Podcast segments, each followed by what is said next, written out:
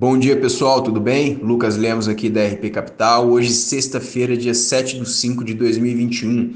Esse é o resumo diário. O Ibovespa fechou em alta de 0,3% a 119.921 pontos.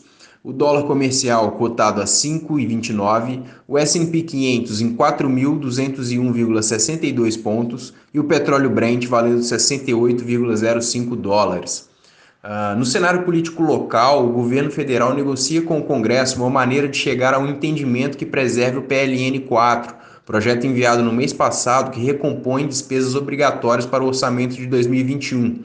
Está em estudo a possibilidade de um novo projeto de lei fazendo um remanejamento entre despesas discricionárias para contemplar as demandas das áreas de infraestrutura e meio ambiente, o que poderia preservar os 19,8 bilhões de gastos obrigatórios que o governo precisa recompor.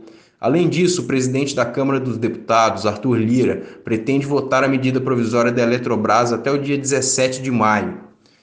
Destaque para a publicação das vendas do comércio varejista em março, que darão uma medida de quanto as ações restritivas relacionadas à Covid-19 afetaram a atividade doméstica no período recente. Dados de produção de veículos em abril também estão no radar. No cenário internacional, os preços das commodities metálicas estão experimentando mais um dia de aumento expressivo, impulsionados pela recuperação da economia global e pelo crescimento das exportações da China. Os preços do cobre atingiram níveis históricos, enquanto os preços do minério de ferro subiram 22% nos últimos 30 dias.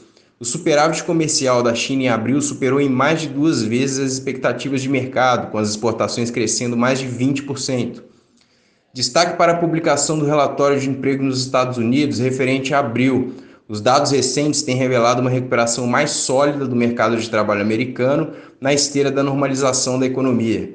Bom, pessoal, esse é o resumo de hoje. Qualquer dúvida, estamos por aqui. Um abraço.